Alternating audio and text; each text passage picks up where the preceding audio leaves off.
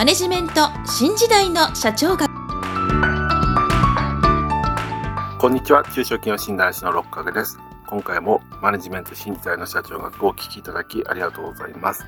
今回は第24回日本的雇用制度の3種の人気についてお話ししたいと思います。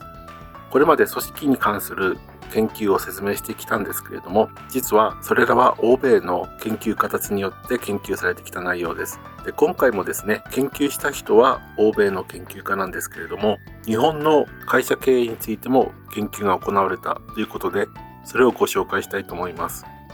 日本は1960年代に高度経済成長をしたわけですけれども、欧米の研究家たちはどうして日本が高度経済成長ができたのかということについて大きな関心があったようです。それについてはドラッカーなどが日本的雇用制度として終身雇用、年功賃金、企業別組合、いわゆる3種の人気、これらが日本の高度経済成長をもたらしたということで評価をしているようです。ちなみにこの終身雇用、年功賃金、企業別組合というのは米国の研究者アベ・グレンが1958年に出版した著書「日本の経営」で述べているものでその内容が1970年代以降になってドラッカーなどによって評価されたということのようです。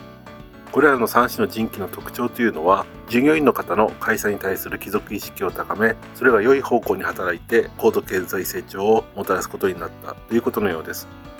しかし多くの方がご存知のようにその後日本経済は成熟期を迎えこれらの制度がうまく機能しなくなってきていますではどうしてそうなってきたのか。ということを探るためにも3種の人気について具体的に説明したいんですけれどもまず終身雇用は会社にとっての長所というのは雇用を確保できる。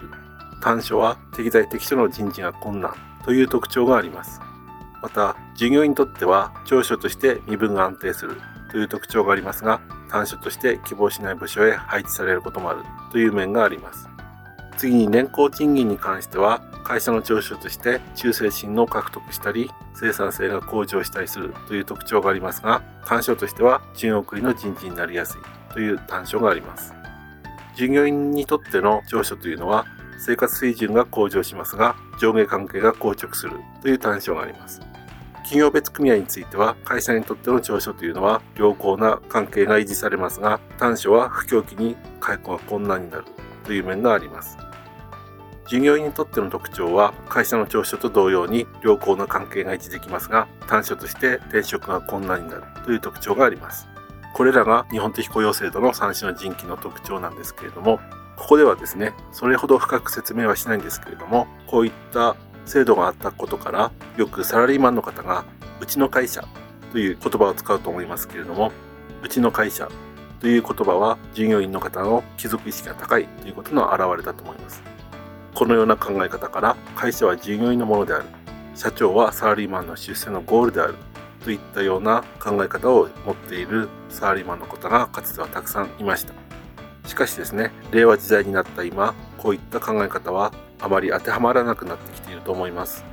ではどうして私がこのようなかつての雇用制度について今回ご紹介したかというと現在の日本は制度としては古い制度がまだ残っていてその制度から逃れられないために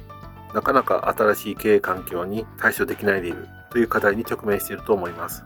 だからといって直ちにこういうことをすれば解決するというものもすぐに提示することはできないのですけれども雇用する側働く側両方が今後どういった働き方をすることが適切かということを考える時期に来ていると思いましたので今回日本的雇用制度の3種の人気についてご紹介いたしました。ただ、日本はですね、経済が停滞しているとはいえ、世界的に見れば先進国として高い評価を得ている国ですので、ぜひ時代に即した雇用制度を確立していって、世界をリードする国であり続けてほしいというように願っています。それでは今回はここまでとしたいと思います。次回は組織の管理原則についてお伝えしたいと思います。それでは今回もマネジメント新時代の社長学をお聴きいただきありがとうございました。また来週皆さんのお耳にかかりましょう。